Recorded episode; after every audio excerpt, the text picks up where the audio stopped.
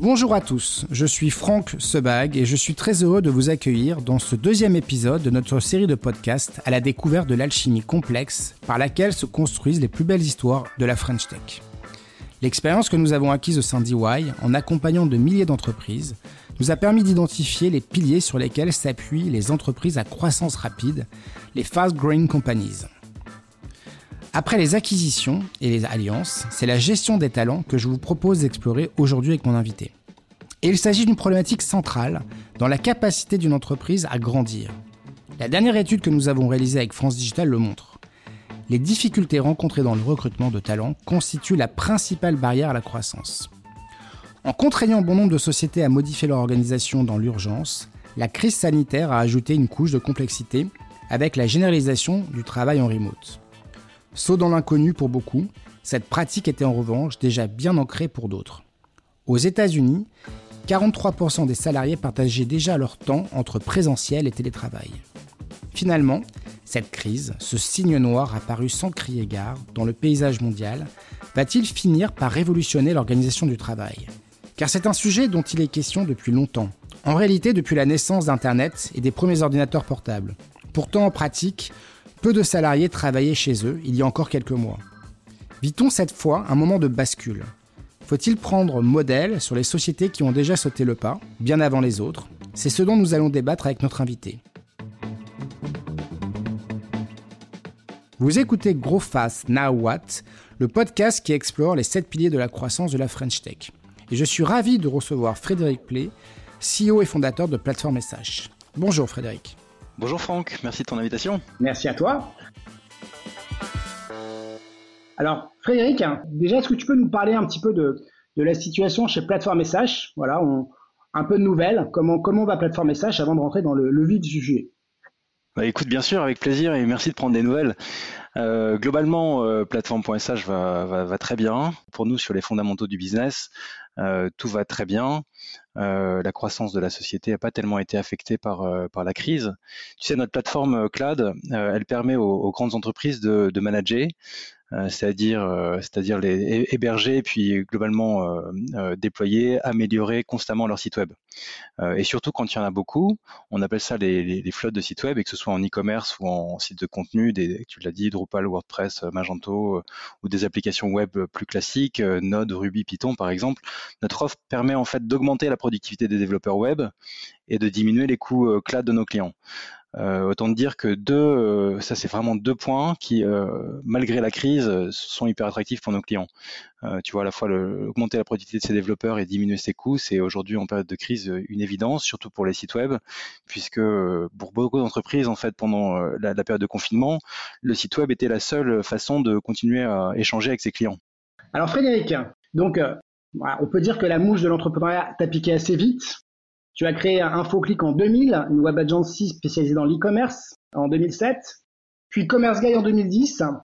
T'appuies alors sur Drupal, euh, qui est un logiciel en open source de gestion de contenu pour aider les e-commerçants à optimiser leur vente en ligne. Et euh, fort de cette expérience, tu lances l'aventure Plateforme SH en mai 2014.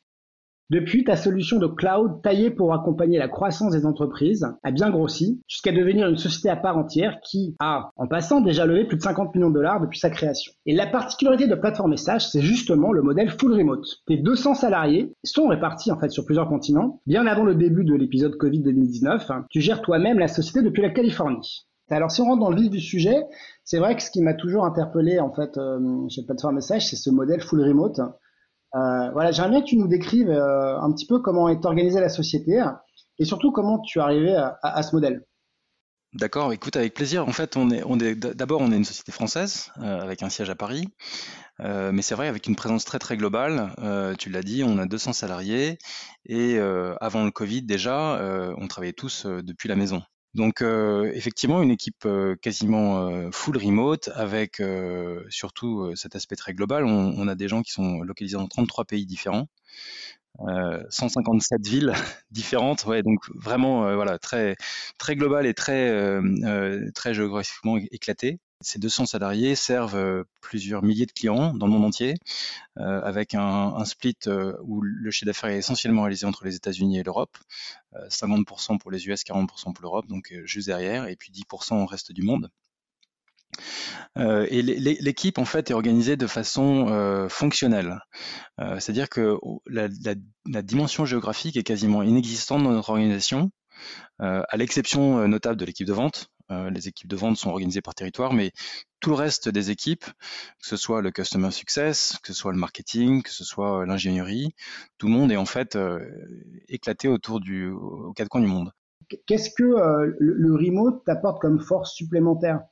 Est-ce que ça t'apporte plus de souplesse dans le recrutement? Est-ce que, euh, est-ce que finalement c'est, euh, c'est, quelque chose qui, euh, qui, qui, est demandé un peu plus d'ailleurs aux États-Unis qu'en France? Comment, pourquoi en fait, en fait ça, ça, crée vraiment un avantage Ouais, comment est-ce qu'on en arrivait là? En fait, je dirais il y, y, avait trois, il y a trois choses qui font qu'on soit, on en soit arrivé à, à, décider de faire du full remote et ça très tôt, en 2015.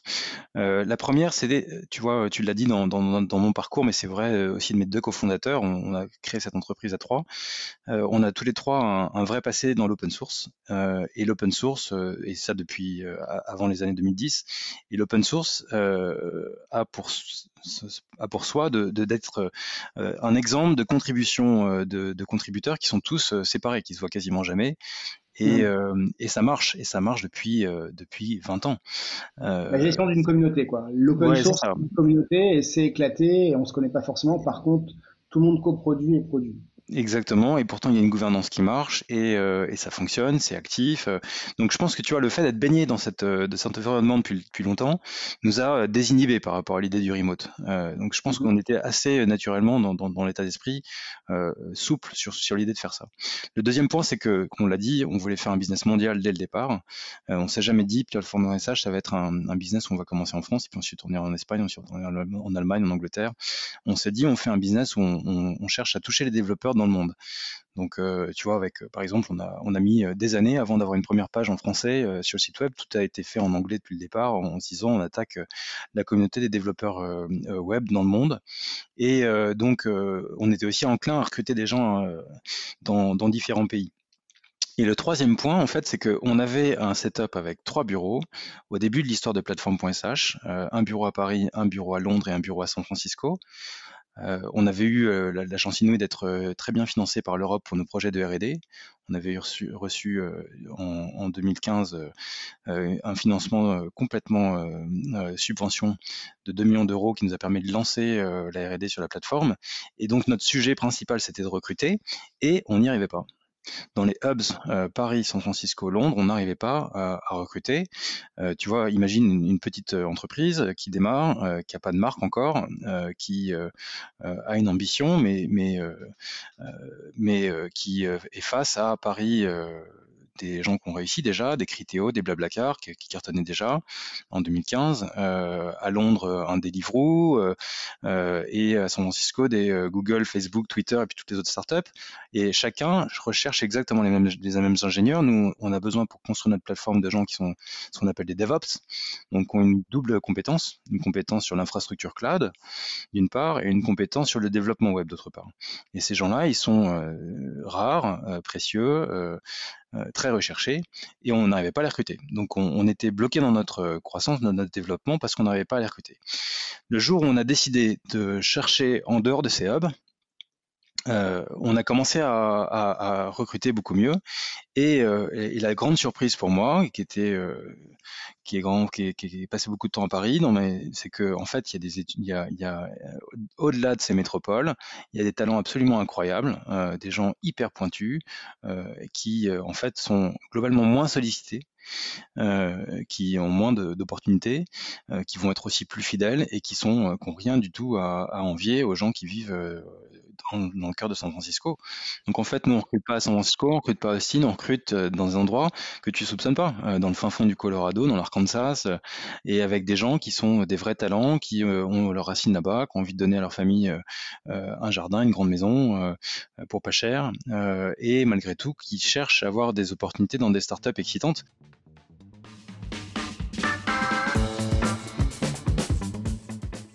Mais pour autant, en fait, cet avantage-là, quel, est en fait le, si tu veux, le contre le contre-avantage, l'inconvénient, parce que c'est vrai qu'on se pose toujours la question de la culture d'entreprise, euh, l'engagement des collaborateurs. Comment comment comment tu gères ça?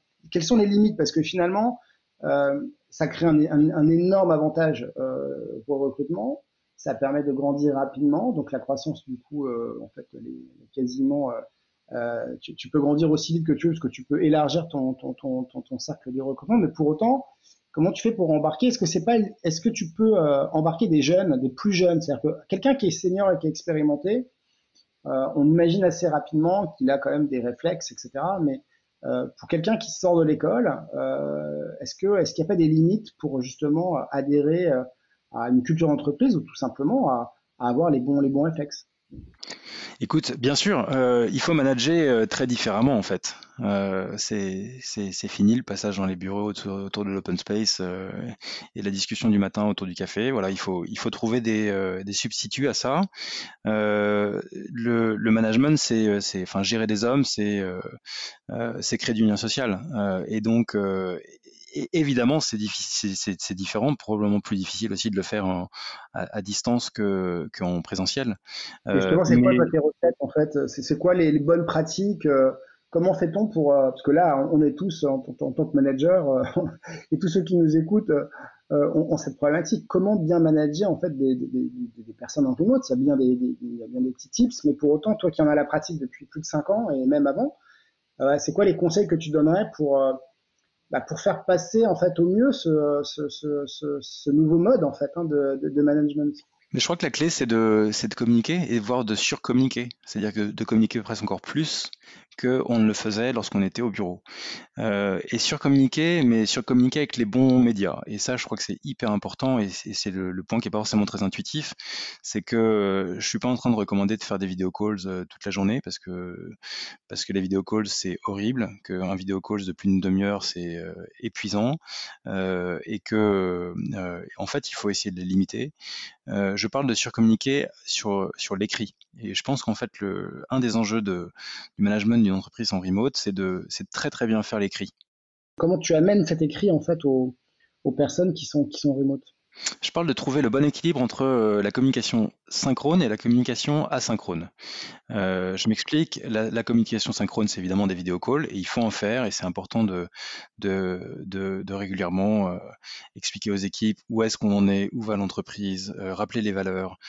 tout ça, c'est vraiment le rôle du CEO, et c'est le, premier rôle du CEO, et c'est évidemment fondamental. Il faut bien le préparer, parce que ces moments sont probablement plus rares, et donc c'est des moments où il faut particulièrement être bon euh, et euh, être clair euh, et être clair pour encore une fois je disais 44 44 types de nationalités différentes pour nous. Donc c'est d'autant plus important d'avoir une, communication assez réfléchie et élaborée. Mais je pense que le plus important c'est enfin peut-être pas le plus important mais ce qu'il faut absolument pas rater c'est la synchrone aussi. C'est le fait de vraiment documenter l'ensemble des processus de l'entreprise, l'ensemble des éléments qu'un collaborateur va devoir pouvoir trouver, parce que il, il va pas avoir comme euh, dans un bureau euh, la possibilité d'aller lever la tête de l'open space et puis demander à son voisin. Euh, ça va être beaucoup plus compliqué. Ça va être faisable, mais ça va être plus compliqué. et donc, il faut lui faciliter l'accès à, à l'information. et ça, ça nécessite énormément de soins. Ça nécessite d'écrire beaucoup. Ça nécessite aussi de se poser des questions qu'on se pose pas forcément lorsqu'on est au bureau. Tu vois, en général, on répond aux choses au fur et à mesure, mais là, en fait, il faut te demander, il faut rentrer dans chaque edge case et puis te poser la question de comment on va le résoudre pour que les choses soient déjà un peu euh, euh, euh, pour, pour les équipes. Euh, donc ça, je pense que c'est le premier point. Le deuxième point, c'est il y a aussi la, communication day-to-day en asynchrone. Et euh, euh, pour ça, le chat, c'est quand même, ça marche extrêmement bien. Donc, si vous avez si vous avez besoin de manager une équipe en, remote et que vous n'avez pas mis en place de chat, faites-le tout de suite parce que ça améliore de façon incroyable la productivité. L'avantage, c'est que c'est aussi de la synchrone. quand tu demandes quelque chose à quelqu'un, il n'a pas besoin de, tu pas obligé de le déranger dans le moment où il est en train de le faire, il pourra te répondre plus tard. Et dans le chat, tu mets des, euh, outils euh, type Slack et autres qui permettent en fait avec des topics où tu parles de chat type, euh, je sais pas, Teams ou mm. ou sais pas. Oui, c'est ça. En l'occurrence, c'est un peu les mêmes outils. Nous, on utilise Slack et on a un Slack qui est assez élaboré avec beaucoup de channels, avec des règles assez claires, avec pas mal d'éléments ludiques dans, Slack, la possibilité de, valoriser des, collaborateurs en leur donnant des points. on a des petits gimmicks où on envoie des cadeaux aux gens qui ont beaucoup de points. donc, on, essaie de créer aussi sur le, Slack. On, a vraiment un, un enjeu de créer une bonne ambiance sur le Slack. On, on laisse absolument rien passer en termes de, de des, messages euh, un peu aigris ou euh, des complaintes auprès de, salariés. On ne veut pas voir ça sur Slack. Et justement, en fait, c'est intéressant parce que la, gestion du Slack, est-ce que tu as, euh, parce a vu apparaître il y a, il y a quelques, quelques temps les, tu sais, les, les fameux Happy Business Officers, euh, qui étaient là pour, pour gérer l'ambiance en physique, parce que clairement, c'était comment faire plein, plein d'events, etc. Est-ce que du coup, en fait, euh, tu as quelqu'un chez toi qui, euh, qui modère le Slack et qui a ce rôle, justement, parce que animer un Slack, tu as, des, des chefs d'équipe, mais pour autant, on sait bien que ça nécessite un peu d'énergie. Comment, comment, c'est quoi le, le, la règle chez vous? Qui, qui, qui, gère en fait cette, cette bonne humeur du Slack? Est-ce que c'est chacun qui s'y met ou est-ce que tu as quelqu'un qui, qui est un peu dédié à ça? Non, en fait, on n'a pas quelqu'un qui est dédié à ça. On, a, on a bien euh, communiquer sur ce qu'on attendait sur Slack. Euh, ça fait partie de nos valeurs aussi. Dans nos valeurs, on a We care for each other. Ça fait un petit peu cheesy comme ça, mais en fait, c'est vraiment une, une, une, valeur d'empathie, de, de, de, compassion, d'entraide, euh, et, euh, et qu'on promeut en fait à chaque, à chaque occasion. Et la mécanique, a, enfin la, la, la, dire, la, mayonnaise a pris parce que en fait aujourd'hui, les gens savent, savent que ça fait partie des, des points de vigilance de l'ensemble de l'équipe de management. C'est-à-dire que tout manager va, va reprendre euh, discrètement et pas, pas publiquement, mais un, salarié qui va pas avoir la bonne attitude euh, sur, sur Slack en lui, en lui remontrant un peu les règles. Vraiment dans votre ADN. Quand, on reparle de valeur de, de culture d'entreprise, plutôt quand, quand tu es en remote, ça nécessite une implication euh, sur les, les, les, les outils en fait de, de, de, communication beaucoup plus intensive. Ça devient le canal prioritaire. C'est ça, c'est enfin, de l'entreprise quoi, ce, ce, Slack en fait presque. C'est le c'est le et donc euh, ça reflète euh, l'ambiance, ça reflète la, la, la, façon dont les gens travaillent ensemble. Donc euh, c'est extrêmement important que ce Slack soit bienveillant, que les erreurs soient acceptées, que les questions bêtes et il n'y a pas de questions bêtes soit, soit on, on, y réponde. Moi j'en parlais à la plus jeune génération là, qui sort de l'école, qui, qui pour eux, en fait, voient le remote comme quelque chose un peu... Euh, quoi, ils, ils, ils, savent pas sur quel pied danser, parce que concrètement, euh, ne pas interagir avec l'autre, euh, en fait, c'est un peu dans la euh, dans, dans, dans, dans l'échange en fait que, que, que, peuvent naître les idées, euh, dans du cross canal. Et, euh, et j'avais ce débat avec voilà avec, des jeunes qui me disaient là ils sont en stage remote et ils me disent waouh stage remote c'est quand même un peu ardu. Euh, moi, mon prochain job, il faut que je vois des gens parce que sinon, euh, je, bah, c'est pas possible, quoi. Donc, comment comment tu comment t'arrives en fait à convaincre? Alors, j'ai compris tout à l'heure que euh, il y avait la, la, rareté qui faisait que pour vous c'était un, un, attrait, mais quels sont les euh, Est-ce qu'il faut avoir des comment dire des, des, qualités particulières pour pour travailler en fait en full remote? Et comment vous arrivez à identifier ceux qui parce que identifier des gens qui qui, qui qui s'éloignent en fait de l'entreprise en remote, peut-être un peu plus compliqué. Donc voilà, est-ce qu'il y a, des, qualités à avoir pour travailler en full remote ou est-ce que c'est accessible à tous? Écoute, d'abord je vais être super clair. Moi, je dis pas que le full remote c'est jamais se voir. Et je pense absolument le contraire. Donc, euh, je pense absolument qu'une boîte remote, elle doit avoir des moments de réunion physique avec les, gens dans la vraie vie, euh, fréquemment et le plus fréquemment possible. Euh, J'aime bien d'ailleurs que, et je l'ai expliqué à mes investisseurs qui trouvaient que c'était un petit peu dommage d'ailleurs, mais enfin pas tous, mais souvent j'explique que tu vois les, les coûts les coûts de bureau que tu n'as pas en étant remote, c'est pas un budget, cette ligne disparaît pas du budget. En fait, elle réapparaît ailleurs, elle réapparaît en TNIs, en, travel and expense. Euh, et en réalité, c'est, on a absolument besoin de, de moments euh, de réunion. Et vraiment, euh, c'est sans ces, enfin, elles ont marqué l'étape de croissance de l'entreprise d'ailleurs ces réunions pour nous. Je pense que c'est, un vrai sujet, que celui que tu, soulèves pour pour les jeunes.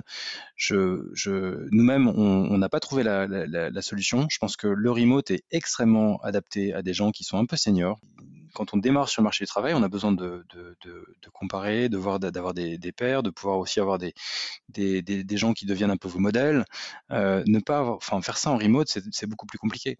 Euh, donc, euh, je pense pas que la panacée soit de faire du remote pour les jeunes. C'est vrai que cette idée de dire que bah, s'il n'y a plus de bureau, ça veut dire qu'il faut quand même accompagner les collaborateurs et, probablement en fait réinvestir ce budget-là pour recréer du lien. Moi, je n'ai jamais refusé une seule fois un manager qui m'a dit j'ai besoin de faire une réunion d'équipe physique, est-ce que tu me donnes le budget? Je lui ai jamais dit non. Euh, je pense que c'est vraiment, euh, voilà, c'est fondamental de pouvoir, euh, et, et, chaque équipe a, a, des besoins un peu différents parce que ces équipes c'est une somme d'individualité et puis certains finalement se débrouillent très très bien à faire du pur digital. encore une fois, hein, moi j'ai vu ça marcher dans les communautés open source alors qu'on était bien before bandwidth, tu vois. mais et ça marchait très très bien et tu avais des équipes super performantes, qui avançaient super vite et qui se voyaient jamais. Et puis on avait d'autres qui avaient besoin de se rencontrer.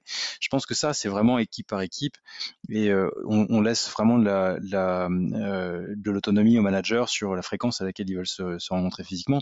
Mais je crois vraiment, et en tout cas moi, à titre personnel, euh, j'ai besoin de voir les équipes. C'est là que je puise ma motivation, c'est là que je puise mon, énergie. et à titre perso, je trouve ça très difficile de ne pas pouvoir voyager depuis huit mois. Ça me manque incroyablement. et de pas voir pas voir les équipes me manque incroyablement. Donc je, je, pense que en fait la solution c'est pas le full full remote, c'est une espèce de modèle hybride qui reste encore à inventer entre euh, où il faut trouver le bon équilibre et, euh, entre entre la présence, enfin le, présentiel et le et le digital. Euh, et, aujourd'hui, en fait, on se rend compte que on peut on peut aller très loin là-dessus. C'est un sujet passionnant et on, on, est en train de le découvrir tous ensemble.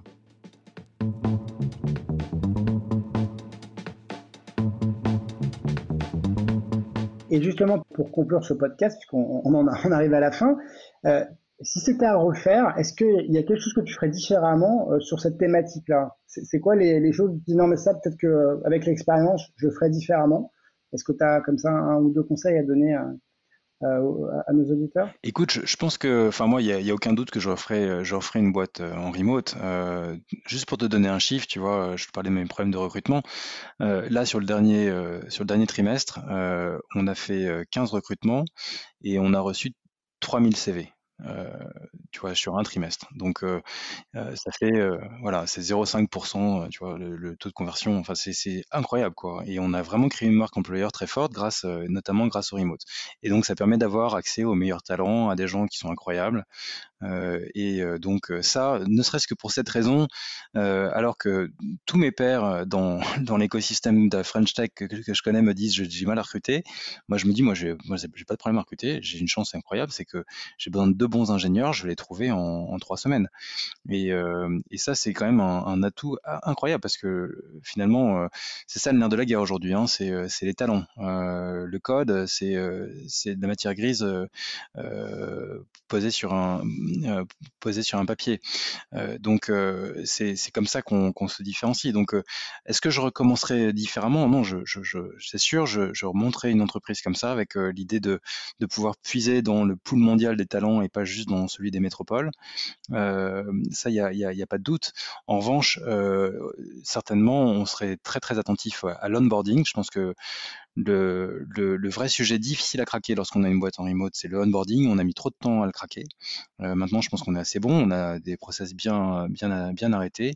Quand on reçoit un nouveau salarié maintenant, on a toute euh, une initiation de six semaines qui est euh, faite au cordeau avec un planning à la semaine, avec des mentors, un rôle du manager qui est bien clair. Enfin, tout ça, ça, ça, marche bien, mais on a eu beaucoup de temps à le craquer. je conseillerais en fait de mettre un soin euh, énorme sur euh, le, employee experience, les six premières semaines de l'expérience de, de l'employé euh, sur le onboarding. Je pense que ça, c'est fondamental parce que ça va complètement mettre les gens dans un, état d'esprit particulier. Si ce que vous faites, c'est hyper professionnel, vous allez avoir, vous allez mettre une attente de professionnalisme auprès de l'employé qui sera qui, va se forcer de, respecter et, euh, et, qui va ensuite euh, donner le là pour euh, toute l'expérience de cet employé dans l'entreprise pendant les plusieurs années dans lesquelles il restera avec vous. Et donc, je pense que ça, c'est un, des points vraiment clés à, ne pas rater. Écoute, Frédéric, merci beaucoup pour, ce partage. Je pense que c'est très inspirant dans cette, période où je, pense on va accélérer, accélérer sur le sujet. À très bientôt pour un troisième épisode de notre, de notre podcast dédié à la French Tech euh, qui se base sur les sept piliers de la croissance. Merci à tous. Merci Franck, au revoir. Au revoir Frédéric, salut.